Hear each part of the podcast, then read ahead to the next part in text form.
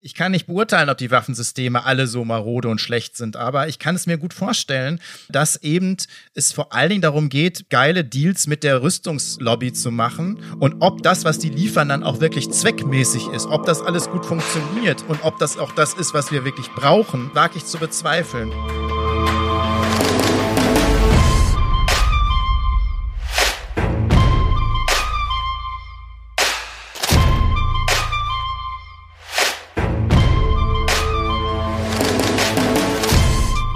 Hallo und herzlich willkommen zur heutigen Lobbyland-Folge. Äh, eine Sendung, die eine sehr schwierige werden wird. Wir haben es nämlich im Gegensatz zur letzten Folge leider mit einer veränderten weltpolitischen Lage zu tun. Deshalb verzichten wir auch diesmal auf unseren klassischen Einstieg und ich sage nun mal Hallo Marco. Hallo Sabrina. Ja, Russland hat die Ukraine in einem Angriffskrieg überfallen und äh, führt seit mehreren Tagen Krieg gegen sie. Die Lage spitzt sich ja aktuell immer weiter zu. Äh, vor einigen Tagen hat Putin verkündet, die Atomstreitkräfte in Alarmbereitschaft zu versetzen. Und ähm, es wurde nach und nach eine Reihe von Wirtschaftssanktionen, über die wir uns bestimmt im Laufe der Sendung auch nochmal unterhalten werden, verhängt. Ähm, ja, wir wollen uns dem Ganzen in der heutigen Sendung widmen. Allerdings, ähm, das sei vielleicht gleich zu Beginn gesagt, ähm, wollen wir uns jetzt diesen Krieg und äh, den dahinterliegenden Konflikt nicht in einer, nicht im Sinne einer Analyse, also wie kam es dazu und so weiter anschauen, sondern wir wollen uns ähm, bei dem Ganzen insbesondere die Rolle deutscher Politik, also vornehmlich ähm, der Regierung, der deutschen Außen- und Sicherheitspolitik anschauen und dem, ähm, ja, wie es aktuell leider aussieht, größten Gewinner der Rüstungsindustrie. Denn, ähm, ja, die, das größte Aufrüstungspaket der bundesdeutschen Geschichte wurde beschlossen.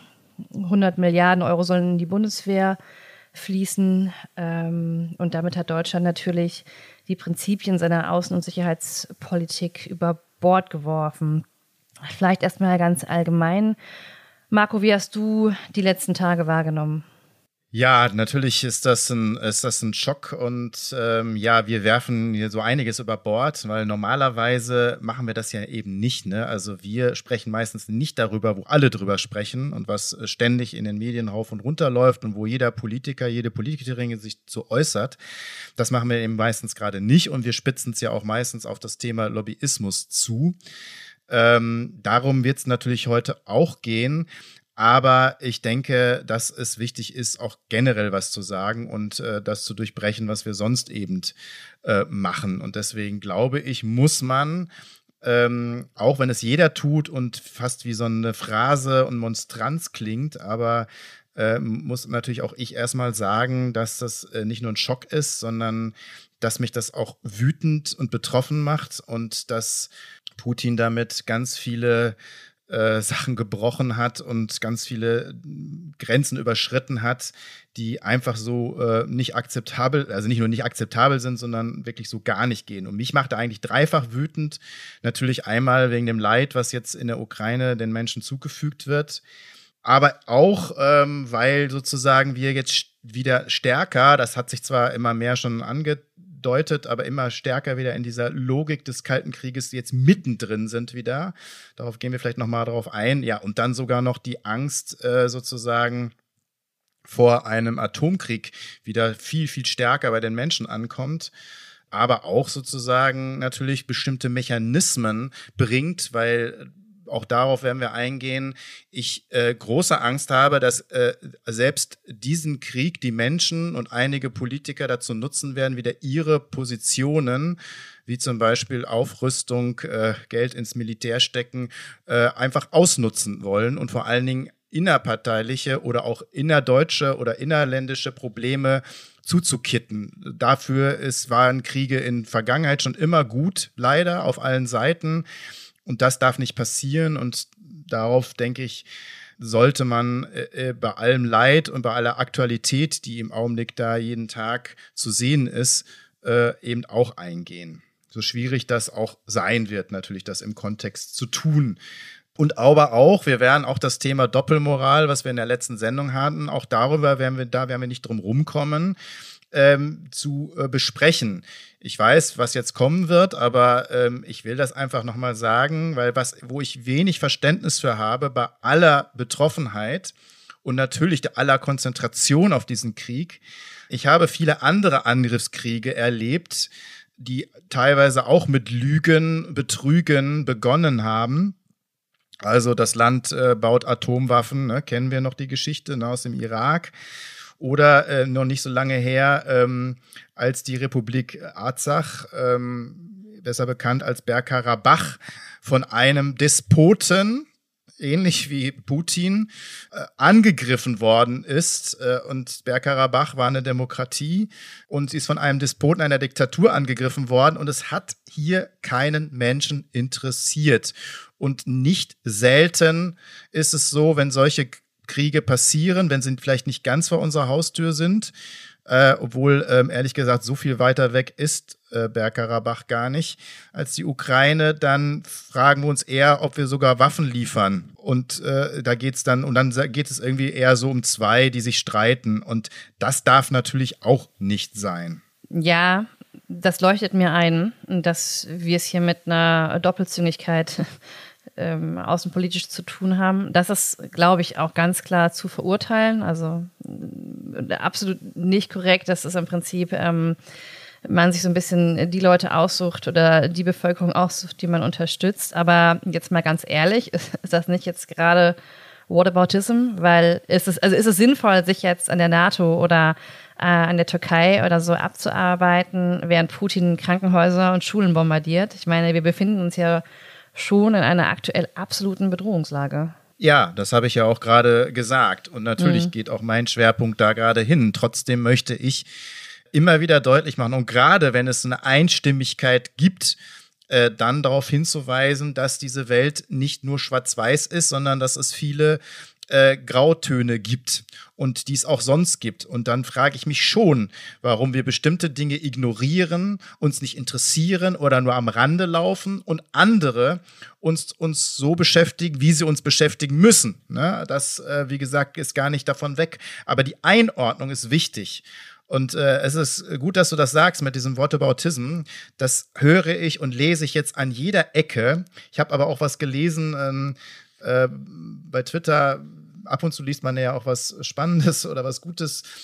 Ein äh, sogenannter BAFTA Rhymes hat geschrieben, äh, Whataboutism ist ein Ausdruck überforderter Linksliberaler und setzt das dann noch fort, das Zitat, aber ähm, ich will mich mal auf diesen Satz konzentrieren, da hat er nicht, hat er nicht Unrecht mit. Vielleicht muss man das links noch in Klammern setzen. Aber das ist genau, ich glaube, dass Whataboutism gerne benutzt wird, um vor anderen Dingen die Augen zu verschließen, um andere Dinge wegzudrängen, weil es vielleicht unbequem ist, auch darüber nachzudenken. Und das darf nicht sein. Ich glaube, wir müssen Sachen immer einordnen. Wir müssen sie immer differenzieren, egal wie eindeutig äh, Aggression auch aussieht, wie jetzt von Putin. Wir müssen es trotzdem einordnen und wir müssen trotzdem deswegen die Augen offen halten, sozusagen, was wird daraus gemacht?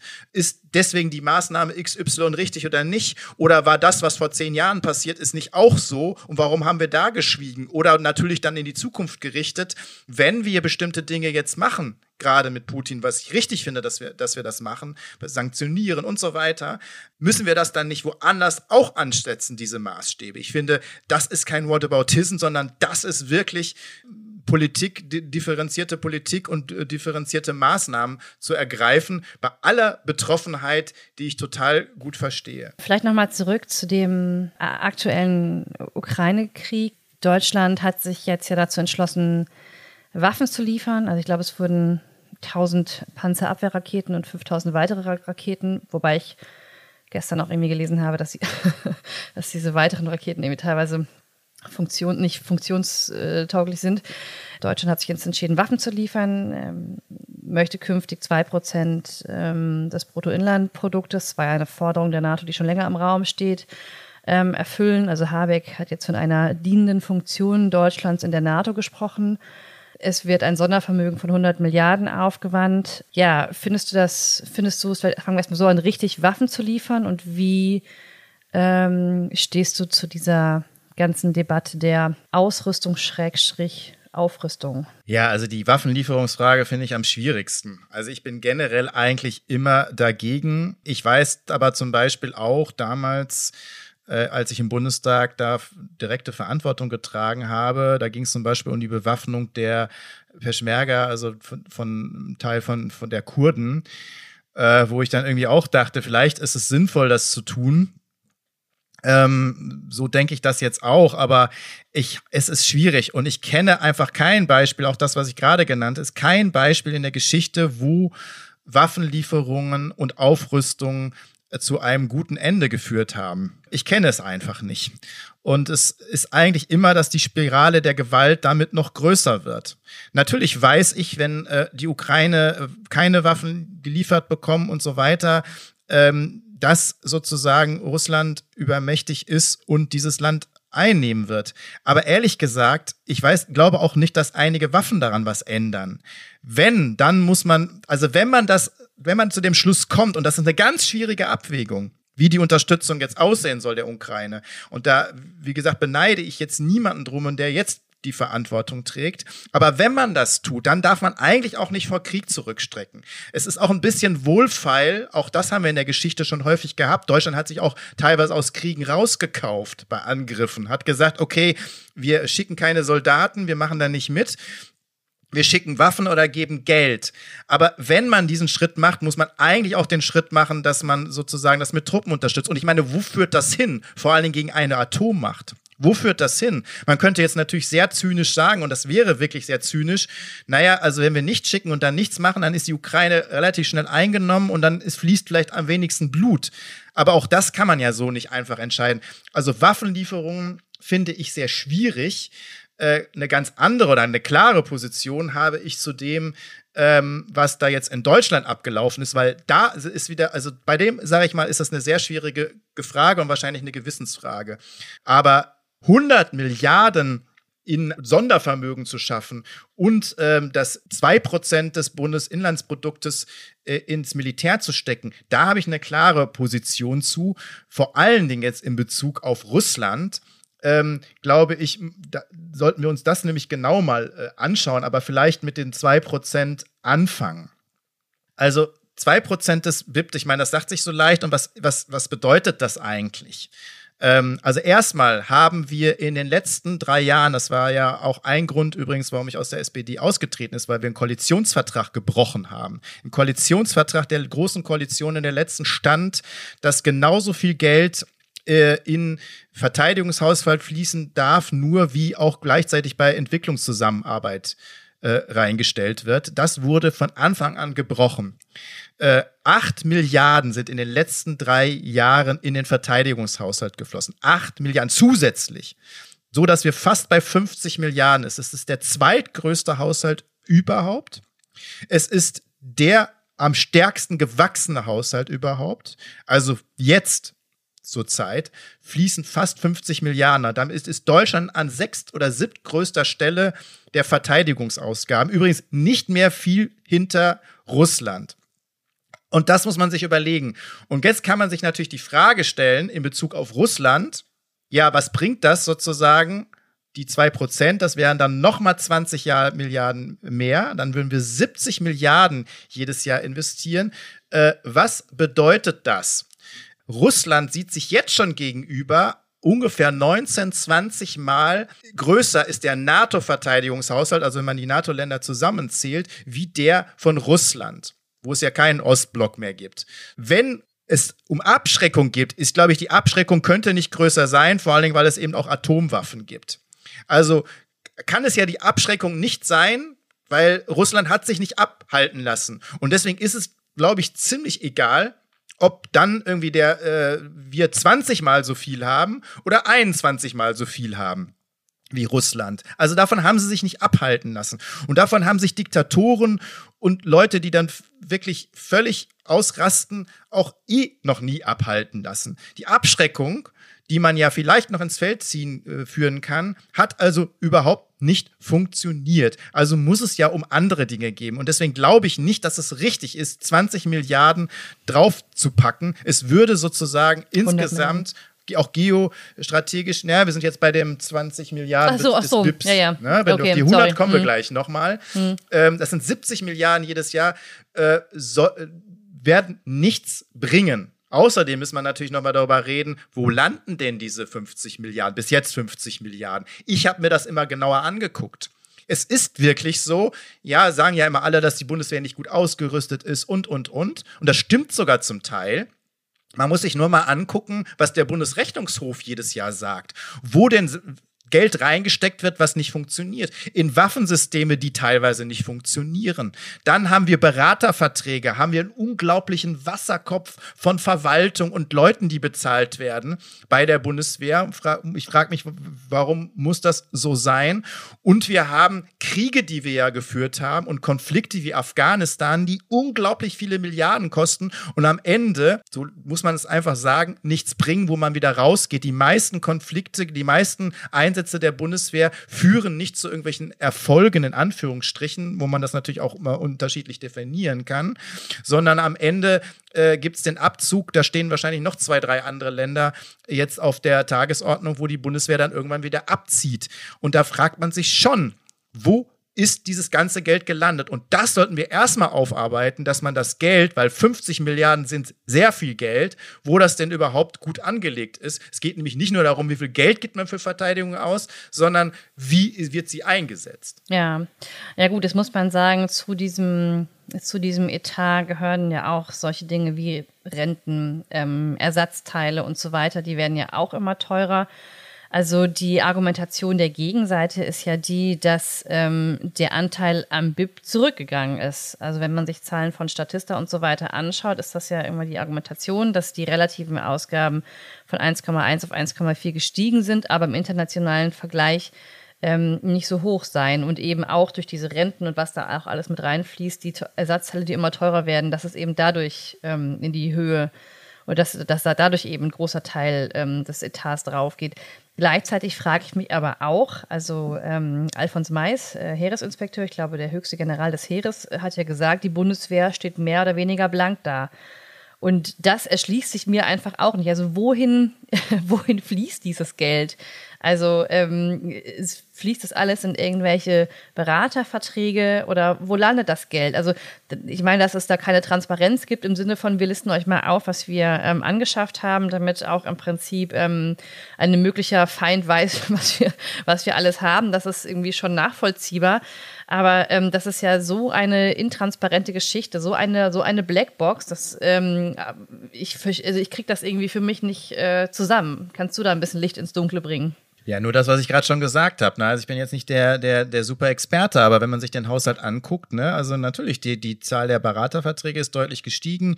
Ich kann nicht beurteilen, ob die Waffensysteme alle so marode und schlecht sind, aber ich kann es mir gut vorstellen, äh, dass eben es vor allen Dingen darum geht, geile Deals mit der Rüstungslobby zu machen und ob das, was die liefern, dann auch wirklich zweckmäßig ist, ob das alles gut funktioniert und ob das auch das ist, was wir wirklich brauchen, äh, das wage ich zu bezweifeln. Und ich wage zu bezweifeln, dass es eine Verteidigungsbundeswehr ist. Ich habe eher den Eindruck, dass sozusagen ja doch ger gerne ähm, auf Angriff und wir sind überall in der Welt präsent immer mehr Wert gelegt wurde. Und das ist ja auch politisch so gewollt worden. Und das muss man einfach auch dann mal in Frage stellen und diskutieren. Und jetzt noch mal was zum BIP. Ja, es stimmt, wir haben prozentual mal mehr ausgegeben für die Bundeswehr. Das war aber in den 60er, 70er Jahren zur Hochzeit des Kalten Krieges. Als es eine DDR gab, ne, die direkt daneben lag, einen Ostblock gab, der mit vielen Ländern gespickt war, direkt an der deutschen Grenze sozusagen begann, ähm, und sozusagen natürlich eine ganz andere außenpolitische Lage ist, egal was jetzt mit Russland passiert oder nicht, die ganz anders war, als sie heute war. Danach ist es immer weiter zurückgegangen und jetzt starten wir von 1% des BIPs und sind ja mittlerweile schon wieder bei 1,5% des BIPs. Alle anderen Haushalte wären ja froh, wenn sie so gestiegen werden. Aber da kommen wir gleich nochmal zum Beispiel drauf, ne? Ähm, dann müssten das mit der Logik ist ja natürlich alles wird teurer in dieser Welt. Mit der Logik müssten aber sozusagen ja auch die ähm, müsste auch Harz ganz anders angepasst werden. Wird es ja auch nicht. Müssen die Sozialausgaben ganz anders angepasst werden. Werden, müssten Umwelt- und Klimaausgaben ganz anders angepasst werden. Ne? Werden sie aber auch nicht. Ne? Also wir vernachlässigen ja alle anderen Bereiche. Gerade auch in der Krise haben wir Milliarden mehr in Verteidigungs investiert und ganz viele andere Bereiche nicht. Und das wird uns auf die Füße fallen. Uns mhm. fällt jetzt auch auf die Füße, auch, ja. äh, dass wir zum Beispiel eben keine Energiewende bezahlt haben. Ja. Ne? Da mhm. haben wir nicht eingepreist, dass alles teurer wird, sondern wir haben sozusagen immer länger gewartet, damit es noch teurer wird. Ne? Das, also wenn, dann muss man das im Zusammenhang diskutieren und sich nicht einzeln rausziehen. Ich finde 50 Milliarden schon zu viel und ähm, kann das auch deutlich erklären, warum. Und man sollte es erstmal durchforsten, bevor man dann auf 70 Milliarden geht. Und dann kommen wir ja jetzt noch zu den 100 Milliarden und das schlägt den fast den Boden aus. Aber ja, gut, ich meine, ähm, die 100 Milliarden, ja gut, ich meine, ich, äh, beobachte ja momentan auch nur äh, hauptsächlich. Also die, die 100 Milliarden, das fand ich irgendwie, das, das hat, das fand ich äh, frappierend, sollen jetzt ja sogar im Grundgesetz abgesichert werden. Wenn man sich anschaut, was alles nicht im Grundgesetz abgesichert ist, weiß ich nicht, Kinder, Kinderrechte und so weiter. Ne? Also ähm, das ist irgendwie ein Riesen, ein Riesenthema. Das wird seit, seit Jahren auf die lange Bank geschoben. Und die 100 Milliarden, die werden übrigens, äh, Klammer auf, ich, irgendwie ist das ja auch so eine ganz, also demokratisch zumindest fragwürdige Entscheidungsfindung, wie das Ganze ähm, da durchgewunken wurde. Also ob da wirklich nur Scholz und Lindner Bescheid wussten oder wer auch immer. Zumindest ähm, dringt da jetzt momentan nicht mehr nach, nach außen. Aber über Nacht wurden diese 100 Milliarden zugesagt und die sollen im Grundgesetz verankert werden. Also das finde ich schon ehrlich gesagt ähm, ziemlich heftig und äh, setzt dem ganzen, diesem ganzen ohnehin schon frappierenden Bruch mit der ähm, Außen- und Sicherheitspolitik der letzten Jahre eigentlich noch die Krone auf. Mich hat das auch gewundert, dass das unter, aber kommen wir vielleicht später nochmal drauf zurück, unter tosendem Applaus äh, stattgefunden hat.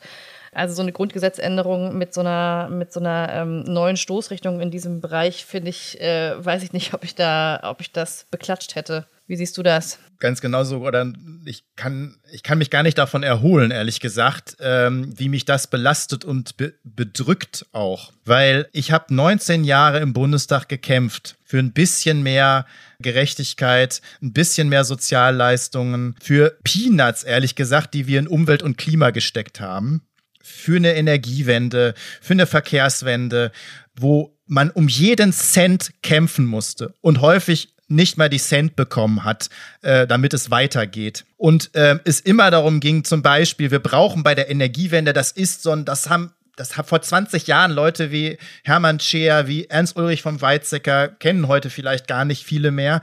Also Politikerinnen und Politiker mit Weitsicht, die aus dem wissenschaftlichen Bereich kamen, äh, Umwelt, Klima und so weiter voranbringen wollten. Und die haben gesagt, wir brauchen eben sowas wie so ein Mars-Projekt oder Mondprojekt, wo man wirklich mal auch Geld in die Hand nimmt und wo man dann eine Riesenwende hat, die am Ende aber auch ökonomisch äh, sehr, sehr viel einbringen kann. Und es wurde immer verlacht und ist, vor allen Dingen, wir haben kein Geld. Also selbst für ähm, die ganze Krise haben wir ja kein Geld. Ne? Also wir haben kein, also die, wie lange wird über den Pflegebonus gesprochen? Wer hat ihn am Ende gekriegt und wer hat ihn nicht bekommen? Wie lange musste darüber diskutiert werden? Und wie viele sind jetzt nicht entschädigt worden, die in der Krise total gelitten haben? Nirgendwo ist Geld für da. Aber in einem Schlag, mit einem Ereignis, so schlimm das auch sein mag, aber ich finde, dieser Zusammenhang ist gar nicht richtig klar. Äh, werden 100 Milliarden bestellt und zwar eben nicht jetzt für eine Energiewende, die wir, die viel viel mehr dazu führen würde, Russland zu schwächen, Devisen sozusagen abzuziehen, sondern für was, was erstmal sozusagen keinem also den Russen ganz sicher nicht äh, und Putin ganz sicher nicht schadet. Also den Russen möchte ich sowieso nicht schaden, um das auch mal klar zu sagen. Ne? Also ich bitte das zu entschuldigen, wenn ich äh, das jetzt so sage. Ne? Aber ähm, sondern nur sozusagen, um einer Lobby sehr, sehr viel Geld zu geben, äh, die frohlockt. Und an den anderen Nutzen sehe ich im Augenblick überhaupt nicht. Und das finde ich ein Riesenskandal. Und da stehen die Leute auf dem Klatschen. Ich finde, wir müssen das, wir können natürlich jetzt wieder über Whataboutism sprechen. Aber das ist eben kein Whataboutism, weil diese 100 Milliarden, die hat man nicht mal eben so. Selbst wenn man da jetzt für keine äh, Kredite aufnehmen kann und so, wir können über Geldpolitik noch mal reden, das ist noch mal ein anderes Kapitel. Aber ich finde den Skandal, dass es bei anderen Dingen nie möglich war. Und jetzt ist es von einem auf dem anderen Tag möglich. Und mir ist ehrlich gesagt egal, ob das jetzt zu zweit ausbaldowert haben. Wenn die Grünen sich da, äh, wenn die da mitmachen, sind sie selbst schuld. Ne? Also dann dürfen sie sich auch nicht beschweren, dass es am Ende nur Lindner und Scholz waren. Ne? Also sie könnten ja sagen, nee, sorry, mit uns nicht. Also das ist diese Frage von Kel Kellner und Koch, die wir ja schon mal hatten, zwischen Rot-Grün. Äh, da müssen sie halt dann mal aufstehen und was sagen. Aber ich, ich möchte diese Zahl vergleichen und ich möchte es in Zusammenhang setzen und ich finde, man muss es auch in den Zusammenhang setzen. Das ist mir auch egal, äh, wie das dann genannt wird, ne? ob Whataboutism oder sonst was diese Zahl 100 Milliarden, die muss man ja mal greifen. Wer kann die denn greifen? Ne, wie viele Nullen sind das überhaupt? Da muss ich erstmal überlegen und nachdenken und mir das aufschauen. Ich habe mir das mal aufgeschrieben. Ich finde, das ist eine unglaubliche Zahl und ich habe das jetzt mal versucht ins Verhältnis zu setzen. Wenn wir jetzt mal jemanden nehmen mit einem leider normalem, fast normalem Gehalt, also es ist müsste natürlich viel höher sein, aber eine Pflegekraft oder irgendjemanden mit einem relativ normalem Gehalt, was natürlich viel zu niedrig ist, aber was leider eben so sehr häufig so bezahlt werden, das wären so 3350 Euro, weil es auch schön zu rechnen ist. Aber das ist auch ein normales Gehalt. Also eine Pflegekraft, die so viel verdient, müsste drei Millionen Jahre arbeiten um diese 100 Milliarden zu kriegen. Drei Millionen Jahre. Man könnte es einfacher ausdrücken, weil, ja, weil das natürlich so völlig unrealistisch klingt. Drei Millionen Pflegekräfte könnten ein Jahr davon bezahlt werden. Drei Millionen Menschen könnte man davon einen Lohn bezahlen. Das muss man sich immer überlegen. Ne? Da gibt es kein Geld. Nichts, niente. Nada. Wir haben weniger Pflegekräfte in Zukunft. Weniger Pflegekräfte. Da gibt es das Geld nicht. Wenn, der, wenn wir von einem Mindestlohn sprechen, wo ja jetzt alle so stolz sind, dass sie den erhöht haben, und ich habe das ja auch gelobt, die müssen sogar fünf Millionen Jahre dafür arbeiten. So, und um es jetzt noch klarer zu machen, was das mit anderen Haushalten zu tun hat. Ich war lange in diesem Ausschuss Umwelt, Naturschutz, Reaktorsicherheit ich finde, ein sehr, sehr wichtiger Ausschuss. Natürlich, weil es da auch um unsere Zukunft und um unsere Lebensgrundlagen geht und um diesen Mist-Atommüll, den man ja auch irgendwie unter die Erde bringen muss oder zumindest einigermaßen sicher verwahren muss. Dieser Haushalt kriegt drei Milliarden jährlich. Drei Milliarden. Die Hälfte von den drei Milliarden werden dazu aufgebracht, um den Atommüll runterzubringen. Das heißt, man kann diesen Haushalt 33 Jahre finanzieren. Und da kämpfen wir, haben wir gekämpft um jeden Cent. Um jeden Cent. Und das sozusagen wurde meistens verwehrt. Und jetzt gibt es 100 Milliarden mal so eben locker von heute auf morgen. Das ist die Realität der deutschen Politik. Und dazu klatschen, sollten sich schämen. sollten sich echt schämen. Wenn, dann muss man vielleicht betroffen zugucken und mal überlegen, was man tut. Ich schließe ja gar nicht aus, dass man irgendwie sagt, wir müssen auch über Verteidigung reden. Wir müssen auch über das reden. Aber dann müssen wir auch über andere Dinge reden und das mal im Zusammenhang. Ja, also mir ist auch noch gar nicht klar, sollen diese 100 Milliarden jetzt für die deutsche Bundeswehr sein oder für die Bündnisfähigkeit Deutschlands? Das ist ja was äh, komplett anderes. Aber wenn man sich, und das ist, glaube ich, nicht von der Hand zu weisen, die Aktie von Rheinmetall in den letzten Monaten, im letzten halben Jahr anschaut, dann kann man da einen Anstieg von 40 Prozent sehen. Ähm, jetzt muss man auch dazu sagen, bis dieses Geld, was da jetzt in Aussicht gestellt wurde, irgendwo ankommt, das dauert ja eine Weile, ne? bis es in ein ausgestattetes Militär fließt. Bis dahin wird der Krieg voraussichtlich schon zum Stillstand gekommen sein. Keiner wird mehr auf die Bundeswehr schauen oder wohin das Geld fließt äh, weil es wieder irgendwelche anderen ähm, Krisen gibt, äh, dann werden, ich befürchte das, wieder in Hinterzimmern irgendwelche Deals mit Rheinmetall, Heckler und Koch gemacht, wie auch immer. Und in zehn Jahren, wenn der nächste große Konflikt vielleicht vor der Tür steht, fragen sich dann wieder alle, wo das Geld hin ist. Ja, nur die, nur die Energiewende, die werden wir mit Sicherheit noch nicht in den Griff bekommen haben. Und ähm, deshalb drängt sich da doch der Verdacht auf, dass sich da irgendwelche Kapitalfraktionen ähm, durchgesetzt haben. Und ähm, ja, also das finde ich auch finde ich auch wirklich äh, eklatant und dass das irgendwie so auch so von der, zumindest in meiner Wahrnehmung, so kaum diskutiert wurde und irgendwie von sämtlichen ja, Linksliberalen, die ähm, da, dieser im Prinzip innerhalb von wenigen Stunden von ihrer pazifistischen oder zumindest von ihrer ähm, kriegskritischen Position und dann verbundenen Ausrüstung, Aufrüstungsmeinung ähm, abgekommen sind, das hat mich schon, das hat mich schon sehr gewundert, dass wir da so einen Common Sense haben bezüglich, ja, das ist schon irgendwie angemessen. Und dafür ist dieses ohne, Klatschen ein sehr gutes ja. Bild dafür, ne? Also für diesen, für diese, ja. für diese Meinung, ja. Ja, vor allen Dingen ohne wirkliche Diskussion.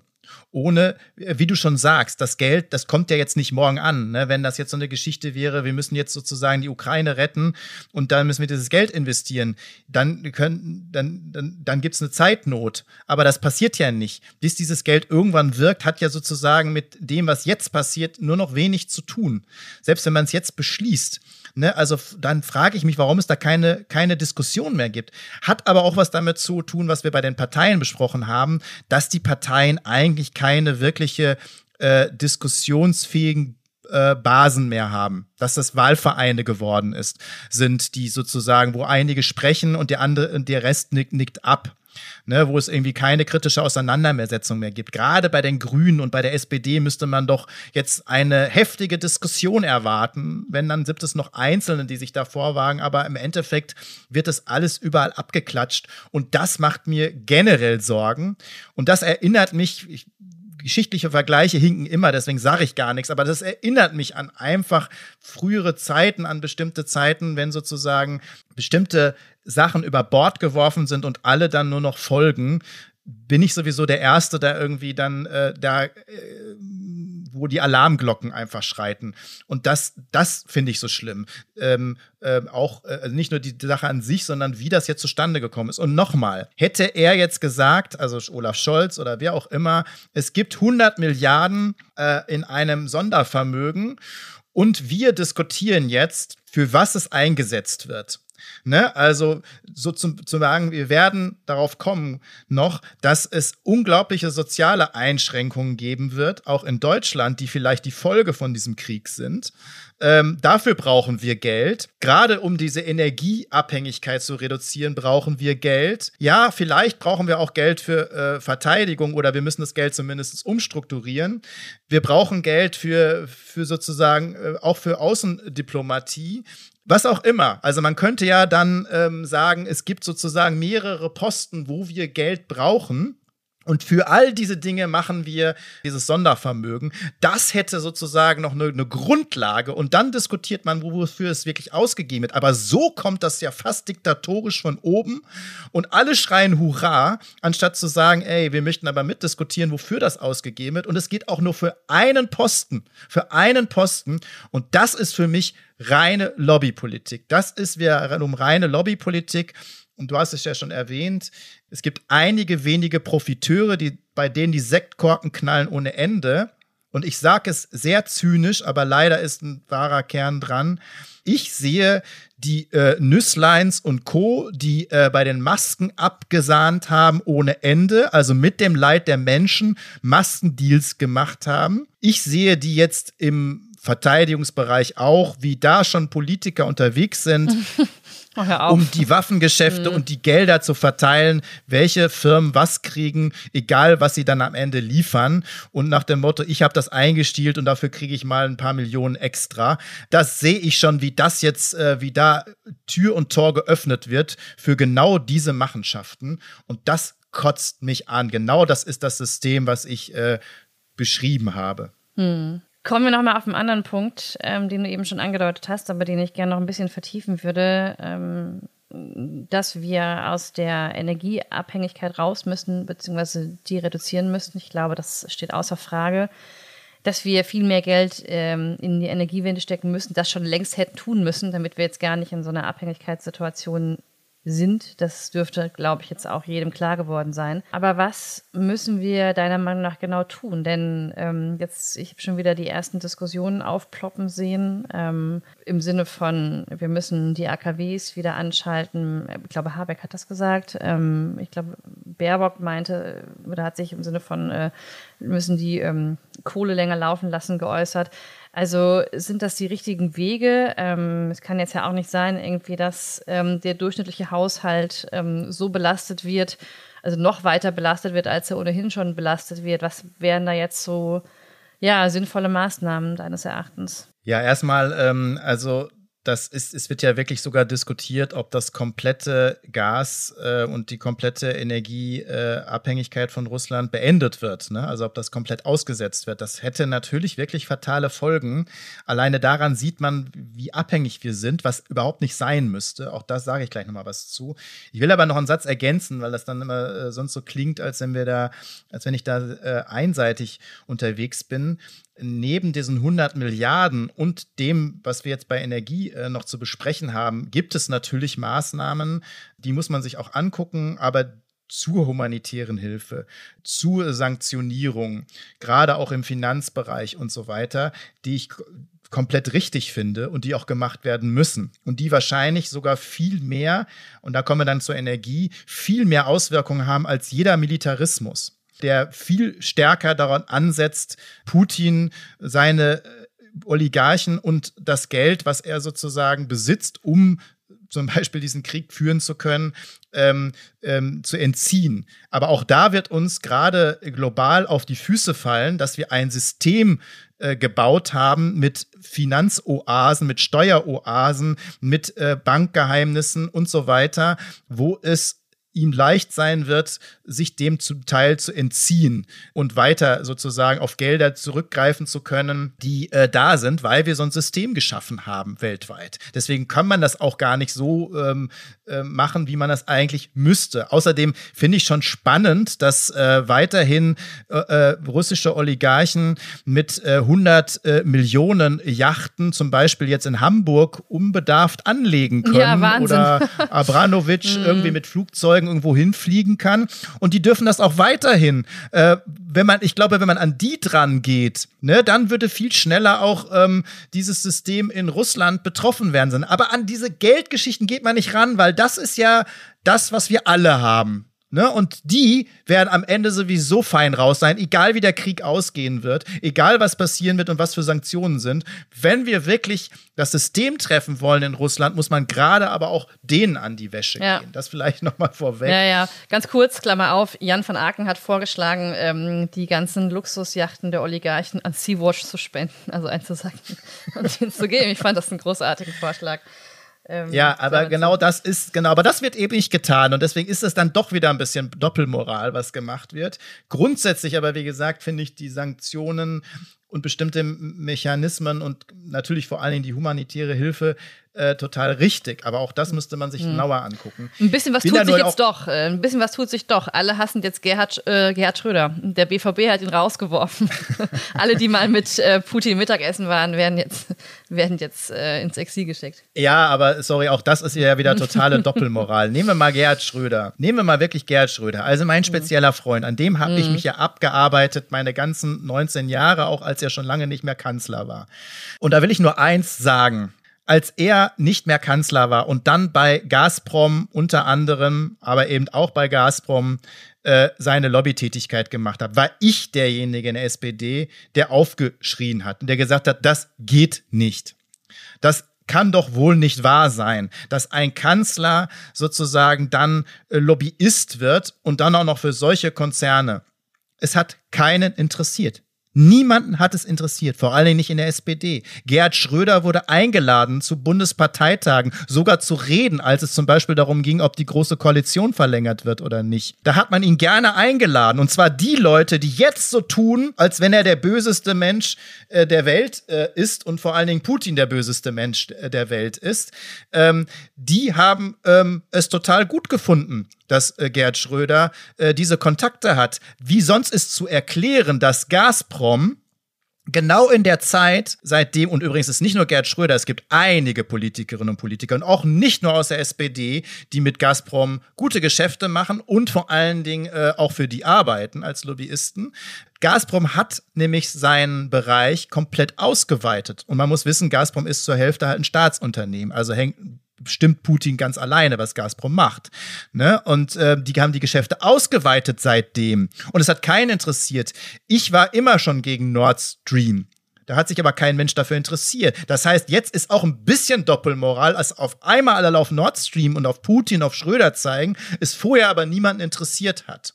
Ne, und solche Lobbygeschichten ja leider gang und gäbe sind, dann müssen wir sozusagen insgesamt über dieses System, über dieses Lobby-System, was ich beschreibe, dann müssen wir da generell drüber schreiben und dann muss es einem natürlich auch auffallen, äh, bevor dann so ein Angriff äh, in die Ukraine passiert und an anderen Stellen auch. Aber es wird eben nicht getan. Und das ist so das, was mich ankotzt äh, hm. in diesem Land. Ja, Aber und damit, wir zur Energie. Hm? Ja, ganz ja. kurz. Und damit werden ja letztlich auch äh, die ganzen russischen Panzer finanziert. Ne? Also äh, mit genau diesem System. Ja, und vor allen Dingen mit unserem Geld. Ne? Also es ist, ähm, das darf man eben nicht, nicht vergessen. Natürlich ist das eine, war das eine Anf in Anführungsstrichen eine Win-Win-Situation. Ne? Die liefern uns Gas und wir bezahlen. Ähm, aber ähm, es hat keinen interessiert. Es hat keinen interessiert. Und du konntest dir den Mund fusselig reden, gerade in der SPD auch, aber in den anderen Parteien hat es ja auch keinen interessiert. Die haben es ja auch unterstützt. Ne? Also Mecklenburg-Vorpommern macht ja dann noch so eine Stiftung, die dann auch noch so klimapolitisch daherkommt und so. Ne? Das war alles eine Lobbygeschichte, ähm, aber ähm, hat keiner drüber geredet. Genauso wenig wie ja, wir reden jetzt darüber, über Energiepolitik. Wir haben das letzte Folge schon gemacht, aber anscheinend, also ich würde auch vielleicht mal Baerbock und Habeck bitten, äh, vielleicht mal unsere Sendung sich anzuhören, weil dann könnten sie vielleicht ein bisschen was zur Energiepolitik lernen. Ich bin kein Sicherheitsexperte, ich bin kein Finanzexperte, deswegen bin ich da auch immer ein bisschen vorsichtig. Aber mit Energie kenne ich mich schon ein bisschen aus. Das war sozusagen mein Feld. Und ich finde, wenn man Außenministerin wird und wenn man Umwelt- und oder Klimaminister und Wirtschaftsminister wird, sollte man auch ein bisschen sich mit Energiepolitik beschäftigen. Du hast es angesprochen. Ausgerechnet Habeck sagt, AKWs äh, doch jetzt vielleicht noch länger am Netz lassen, darf kein Tabu mehr sein. Baerbock sagt, naja, ähm, vielleicht müssen wir den Kohleausstieg dann doch später machen, aus, aus Solidarität mit der Ukraine. Und ganz ehrlich, ich habe irgendwie lange überlegen müssen, was die damit meinen. Weil ich, also erstens habe ich die Welt nicht verstanden, dass Grüne das sagen. Und dann dachte ich so, aber was hat das mit der Ukraine zu tun? Was hat denn Kohle und AKW mit der Ukraine zu tun? Dann habe ich verstanden, was sie meinen. Leider habe ich verstanden, was sie meinen. Sie haben nämlich gedacht, damit sozusagen könnten wir die Energieimporte mit Russland reduzieren. Aber wer das glaubt, hat wirklich so gar keine Ahnung, tut mir leid. Hat wirklich gar keine Ahnung. Oder es ist eine Verdummung der Menschen, weil ich das dann überall gelesen habe, wir müssen die Atomkraftwerke länger laufen lassen, äh, Kohleausstieg kommt jetzt später und so weiter. Also anstatt eine wirkliche Energiewende zu vollziehen, da, da sage ich gleich noch was zu, werden jetzt hier irgendwelche Märchen erzählt. Gucken wir uns das doch mal an. Also erstens, ja, wir haben eine unglaublich hohe Gasabhängigkeit von Russland. Über 50 Prozent oder ungefähr 50 Prozent, aber es wächst. Das Gas von unserem Gas sozusagen holen wir aus Russland. Das ist natürlich wirklich ein großer Teil. Und auch Öl, nicht so viel, aber trotzdem immer noch im, im, im hohen zweistelligen Bereich, äh, holen wir ähm, aus Russland. Ähm, und das war, wie gesagt, äh, für beide in Anführungsstrichen eine Win-Win-Situation. Ich gehe wieder in die Geschichte, Whataboutism, und ich kann wieder die beiden nennen, Ernst Ulrich und Weizsäcker, Hermann Scher, aber auch viele andere haben vor 20 Jahren gesagt, lasst uns diese Energieabhängigkeit beenden. Reduzieren und dann beenden. Dafür brauchen wir eine Energiewende. Wir brauchen die erneuerbaren Energien und Energieeffizienz nicht nur, um sozusagen weniger CO2 auszustoßen, sondern auch um unabhängiger zu sein, weil es äh, jetzt, jetzt kommt Lindner damit an und nennt es Freiheitsenergie. Vor 20 Jahren, vor 10 Jahren war es gerade die FDP, aber nicht nur die FDP, sondern auch die Große Koalition, die alles blockiert hat, alles verhindert hat, damit die Erneuerbaren wirklich einen Siegeszug hinlegen können. Über Energieeffizienz wird überhaupt gar nicht mehr gesprochen. Äh, dabei hätten wir diese Abhängigkeit schon lange reduzieren können. Auch da könnten wir und müssen wir, finde ich, darüber reden, wer hat denn dazu geführt, dass wir diese Abhängigkeit haben äh, und warum ist da nichts passiert. Aber anstatt jetzt zu sagen, okay, dann machen wir es jetzt wenigstens, werden irgendwelche Märchen erzählt. Denn Gas und Öl, also das, was wir aus Russland bekommen, das wird im Wärmemarkt eingesetzt, aber ganz sicher nicht im Strombereich. Kohle, Kohle und Atom, da machen wir Strom raus. in erster Linie. Aus Atom wird 100% Strom gemacht.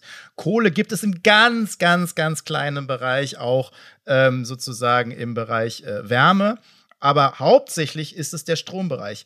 Ich will da einfach mal eine Zahl nennen, damit das irgendwie mal ein bisschen klarer wird. 70 Prozent, insgesamt übrigens auch fast so eine hohe Zahl, aber 70 Prozent der privaten Haushalte, da geht die Energie fürs Wärmen, fürs Heizen drauf. Das heißt, das meiste, das habe ich auch schon letzte Sendung gesagt, das meiste, was wir an Energie verbrauchen, äh, ist nicht Strom, sondern ist das Heizen unserer Wohnungen oder natürlich auch in der Industrie und so weiter. Also ist Wärme, was wir brauchen. 70 Prozent. So, und jetzt können wir uns mal angucken, ähm, mit was wärmen wir denn?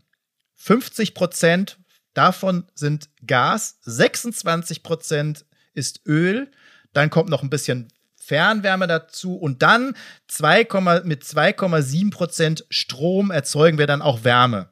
Das ist der kleine Bereich, wo dann auch ein bisschen Kohle reinfließt. Das heißt, der Riesenbatzen ist Gas und Öl. Und das heißt, wenn wir eine Unabhängigkeit von Russland schaffen, selbst wenn wir sagen, Atomkraftwerke finden wir toll, Kohlekraftwerke und Klima sind uns scheißegal, selbst wenn wir das sagen wollten, also sagen wir mal, es gibt so eine Situation, wo wir das sagen, es ist uns im Augenblick scheißegal, uns ist äh, die Solidarität mit Ukraine wichtiger, ist das ein Märchen. Ist das ein absolutes Märchen? Weil Strom, da sind wir nicht abhängig von Russland. Null abhängig von Russland. Im Gas- und im Ölbereich sind wir es und das geht in Wärme. Und das heißt, wenn wir das jetzt weiter vollziehen, dann müssen die Menschen frieren. Weil dafür können wir, können wir noch 20 neue Atomkraftwerke bauen. Niemand ist es deswegen warm.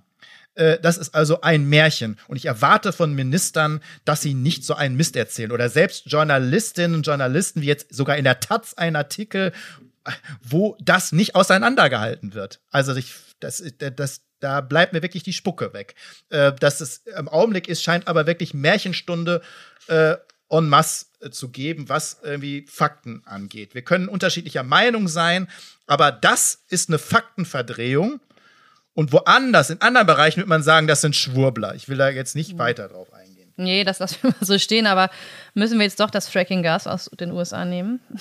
Ja, ganz ehrlich, weißt du, ich kritisiere das, weil Fracking-Gas ist ein übles Gas, weil es unglaublich äh, in Risiken unterbunden ist, das hochzuholen. Dann gibt es Leckagen, es entsteht Methan äh, dabei. Methan, was ähm, noch mal klimaschädlicher ist als CO2, was also sofort in die Luft äh, aussteigt. Das heißt, das wird eine Klimabilanz haben, die richtig miserabel ist. Aber genau, wenn wir nicht frieren wollen, müssen wir leider alle anderen, und wenn wir sozusagen den Gashahn zudrehen wollen oder nur einschränken wollen, müssen wir natürlich das Gas herholen, wo wir es kriegen können. Für das Klima ist das eine Katastrophe. Aber wenn wir das wollen, dann müssen wir darüber reden. Aber dann müssen wir sozusagen die Fakten auf den Tisch legen. Und das bedeutet genau entweder frieren oder die Klimabilanz wird schlechter. Das ist das, was ich im Augenblick sehe. Und das muss man, diese Wahrheit muss man dann mal aussprechen und dann nicht sagen, ach, wir lassen einfach die Atomkraftwerke länger auf. Das wird interessanterweise, ähm, also wenn man sich die Folgen des Klimawandels anschaut, da hat keiner von Freiheits wie hat Lindner bezeichnet? Als Freiheitsenergien. Freiheitsenergien. Ne? Freiheitsenergien, ja, aber. Schöner Begriff. Ein schöner aber Be Begriff, aber hätte man auch irgendwie gut auf die Folgen des Klimawandels anwenden können. Da hat es aber irgendwie niemand für notwendig gehalten. Also auch eine interessante Definition von Freiheit in diesem Kontext. Aber ähm, gut, anderes, anderes Thema. Ja, also dein Vorschlag ist Frieren oder Fracking-Gas aus den USA. Ist das? Ja, das ist natürlich nicht, ne? Aber ich sage nur, wenn man Ende das jetzt, Sendung. Äh, ja, das ist, aber wenn man es kurzfristig war, muss man die Wahrheit sagen. Ne? Wir sind so abhängig. Wir hätten diese Abhängigkeit längst überwinden können oder zumindest deutlich reduzieren können. Die, die Vorschläge lagen alle auf dem Tisch. Die gibt es auch immer noch. Ähm, aber jetzt kurzfristig ist es super schwierig. Wir können wir können mittel- und langfristig was machen. Wir können auch kurzfristig das reduzieren. Aber komplett darauf verzichten wird es wird super schwierig. Das, das, das, muss man einfach sagen, weil wir da 20 Jahre verschlafen haben ähm, und weil da 20 Jahre auch Lobbyismus betrieben worden ist. Ähm, und ich finde, genau das muss vielleicht mal debattiert werden. Unsere Rolle ne, bezüglich der Gasimporte oder überhaupt der Abhängigkeiten und auch das wieder zur Wahrheitsfindung, wo wir sonst noch Gas und Öl beziehen, das sind auch nicht die lupenreinen Demokraten. Das sind auch häufig Regionen, die entweder konfliktreich sind oder wo Machthaber oder Oligarchen oder sonst was sitzen. Zum Beispiel Aserbaidschan ist auch so eine Quelle von Gas, ne, wo ich eigentlich auch kein Gas beziehen will. Das heißt, wir müssen diese Diskussion der, der Energieunabhängigkeit nicht nur wegen der Ukraine und Russland führen, sondern generell. Und da kann man natürlich einiges machen, klar. Also klar, ich weiß, dass ich immer super beschimpft werde, wenn ich damit ankomme, dass auch eine ganz kleine Maßnahme das Tempolimit ist. Ne? Also es ist eine ganz kleine Maßnahme, aber man kann sie schnell durchsetzen, sie ist einfach, sie spart Öl ein und damit auch ein bisschen Unabhängigkeit. Aber dann schimpfen ja alle sofort wieder, weil äh, wenn es ans Auto geht, gibt es keinen Spaß ne, gibt es überhaupt keinen Spaß und da will sich auch keiner einschränken. Ich glaube, die Leute frieren sogar lieber, als dass sie äh, auf das Rasen verzichten möchten. Ich sage ja nicht kein Autofahren, ich sage ja nur äh, Tempolimit. Aber zugegeben, das ist eine ganz kleine Maßnahme. Flüge einschränken und so weiter. Also es gibt ein paar schnelle kleine Sachen. Aber kommen wir jetzt mal zu den dicken Dingern. Ähm, und zwar die, die wir schon seit 20 Jahren hätten machen müssen. Ja, die Erneuerbaren massiv ausbauen in virtuellen Kraftwerken äh, zusammenbringen. Da müssen auch Biogasanlagen natürlich zwischengeschaltet werden. Die sind nicht nur toll, das weiß ich auch, aber die Frage ist ja, das haben, aber es ist eine heimische Energie. Äh, man kann sozusagen damit einiges ausgleichen. Ähm, weil es kommt ja immer, der Wind weht nicht immer, die Sonne scheint nicht immer. Ne? Das heißt, man muss virtuelle äh, Anlagen zusammenschalten, möglichst regional und dann auffangen mit Biogasanlagen die dann sozusagen im Notfall hochgeschaltet werden. Da kann man einiges machen. Wärmepumpen, ein riesiges Thema. Verschwindend gering gibt es die Wärmepumpen im deutschen Markt. Das hätte viel, viel größer sein können. Da könnte man ein riesengroßes Projekt draus starten. Dann würde nämlich ganz viel Energie eingespart werden. Wärmedämmung, wir haben das ja nur bei Neubau ganz stark gemacht. Ne? Bei dem Altbau ist völlig egal. Ähm, ich kämpfe hier in meiner Wohnung. Ich wohne in einer Wohnung, in, in so einem Haus, wo mehrere Parteien wohnen und dann gibt es so eine, mehrere Häuser, die sozusagen dann vom gleichen sind. Ja, da ist, da ist nie eine Wärmedämmung äh, vollzogen worden. Äh, da könnte es natürlich auch nochmal ganz andere Projekte geben, um das zu fördern und das ähm, ähm, auszubauen. Kann man unglaublich viel Energie sparen. Dann natürlich die Energieeffizienz insgesamt. Ich habe ja immer über Top-Runner-Modelle besprochen, das werden wir auch nochmal ausführlicher machen, wo man einfach wieder das Thema Effizienz viel stärker und Einsparungen viel stärker, stärker in, den, in den Fokus nimmt. All das könnte man, das könnte man geil mit so einem 100 Milliarden äh, ähm, Euro-Programm steigern, dann würden wir auch unsere Abhängigkeit reduzieren. Man kann auch vieles nachlesen, zum Beispiel bei Claudia Kempfert, bei anderen Wissenschaftlerinnen und Wissenschaftlern oder Ökonomen, die das vorrechnen. Da können wir eine Menge machen, aber das geht natürlich nicht äh, mit einem Schnipp. Und es geht auch nicht, wenn der Gas dann mal einfach abgedreht wird, dass wir dann dann Ersatz haben. Das dauert. Aber das wäre eine Energiewende, die unsere Abhängigkeit deutlich reduzieren würde und wo man dann nicht nur den Gashahn zudrehen kann, sondern auch den Geldhahn für so einen Militarismus, für so eine Aggression mhm. abdreht. Das wäre übrigens auch ein Vorschlag, bei dem ich äh, geklatscht hätte und aufgestanden wäre. Das wäre ein Vorschlag, bei dem ich mir Standing Ovations erhofft hätte, wenn Olaf Scholz verkündet hätte, wir nehmen das Geld in die Hand und sehen zu, dass wir in die Energieunabhängigkeit kommen. Wenn er gesagt hätte, wir werden soziale Verwerfungen in den Griff dafür be bekommen, dafür hätte ich tosenden Applaus und Standing Ovations erwartet. Ähm, ja, ja, da ist vielleicht noch. Weil genau, genau diesen, diesen Schritt, deswegen meinte ich das auch. Du machst sozusagen die Energiewende, die übrigens viel mehr Arbeitsplätze schaffen wird, wird weil es werden ja jetzt auch noch, jetzt lassen sich ja auch noch die äh, Waffenlobbys äh, dafür feiern, dass sie dann da neue Arbeitsplätze 3000 schaffen. 3000 neue Rheinmetall sind geplant. Wahrscheinlich ähm, davon 1000 Lobbyisten ähm, die jetzt darauf sehen, dass sie äh, mehr als ihre Konkurrenz äh, ranholen an Geld. Äh, aber gut, das ist nur so ein Zynismus am Rande.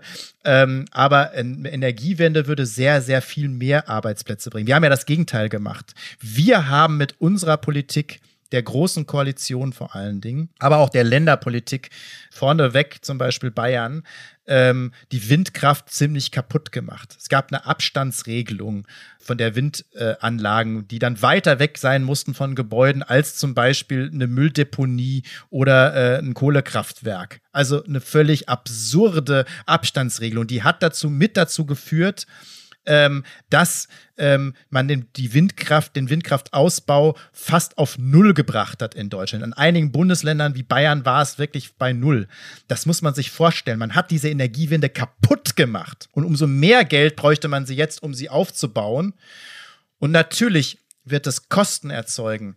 Und die Kosten, ich weiß ja schon wieder, wer die sozusagen dann wieder ausbaden muss. Deswegen genau muss man es so mit dem sozialen Bereich verquicken. Ne, das hätte dann auch mein Standing Ovation gebracht. Ja, jetzt ist es doch eine längere Sendung als üblich geworden. Wir haben uns nochmal angeschaut, was uns jetzt schon alles auf die Füße fällt und wahrscheinlich noch in den nächsten Jahren auf die Füße fallen wird. Wir haben mit sehr viel über Energiepolitik gesprochen, ähm, ja, sehr viel über die, über den, über das Aufblähen des Rüstungsetats, der im Grundgesetz festgeschrieben werden soll. In erster Linie hoffen wir natürlich, ähm, da spreche ich, glaube ich, in unser beider Namen, dass ähm, ja, diese, dieser furchtbare Krieg möglichst schnell zum Stillstand kommt, dass die Zahl der Opfer möglichst nicht so drastisch weiter nach oben geht, dass wir nicht so viele menschliche Verluste noch zu beklagen haben, dass es, ähm, ja, welcher Art auch immer eine Einigung äh, geben wird ähm, und dass die Ukraine nicht komplett zerstört wird. Das sei vielleicht nochmal am Ende gesagt, auch wenn wir unseren Schwerpunkt jetzt natürlich auf unsere Themen gelegt haben. Aber das, ähm, ja, war mir nochmal wichtig, ans Ende zu stellen. Marco, vielen Dank für ja, den heutigen Podcast. Auch. Darf Und, ich noch einen Satz sagen? Ja, so, weiß, natürlich. So viele. ähm, ja, ich will nur einen sagen, weil damit das nicht auch hier untergeht. Ich befürchte manchmal, ob gewollt oder nicht, äh, dass solche völlige Fokussierung auf solche drastischen, heftigen, schlimmen Ereignisse wie jetzt da in der Ukraine natürlich auch gerne mal genutzt werden. Wie gesagt, ob gewollt oder ungewollt, dass bestimmte andere Themen, die unbequem sein könnten, äh, ausgeblendet werden. Und manche, manche in der Politik nutzen das auch gerne aus. Ich will nur einen Punkt nennen. Es gibt einen Armutsbericht, das interessiert im Augenblick kein Schwein. Und da wird zum Beispiel der Fokus darauf gelegt, dass 8,5 Millionen Menschen in Deutschland beengten Wohnungsraum haben und das zu Zeiten der Pandemie. Dass die, dass die Mieten so hoch sind, dazu habe ich noch eine andere Statistik gelesen. Interessanterweise in Bezug äh, auch auf äh, Tanken, weil wir uns ja alle darüber beschweren, wie teuer im Augenblick das Tanken ist. Und es ist ja auch krass gestiegen. Aber inflationsbereinigt müssen wir sagen, am meisten Zuwachs ähm, seit den 80er Jahren ähm, ist äh, Brot teurer geworden zum Beispiel, über 50 Prozent. Da sind wir beim Tanken ganz, ganz lange noch nicht. Äh, und die Mieten und das Wohnen ist 74 Prozent gestiegen. Und darüber wird jetzt gar nicht mehr geredet. Äh, und das müssten wir eigentlich tun. Vielleicht auch wir in unserer Sendung, weil gerade Armut und soziale Einschränkungen darüber reden auch viele Medien nicht so gerne, die Talkshows nicht so gerne und die Politik ja auch gar nicht so gerne. Und das darf nicht untergehen bei allem, ja, schlimmen Gefühlen, die man im Augenblick hat, auch bei, mit Wut, die man hat, mit Enttäuschung, mit was auch immer. Ich denke, da ähm, sind wir dann vielleicht auch ein bisschen für da, immer wieder darauf zu stoßen. Aber die haben halt keine Lobby, diese Menschen. Ähm, wir werden sehen, wo wir bei der nächsten Sendung stehen. Und ähm, ja, bis dahin erstmal alles Gute und bis bald. Danke dir. Vielen Dank für die Geduld. Lange Sendung, schwierige Sendung. Diskutiert weiter, verliert eure Kritikfähigkeit nicht.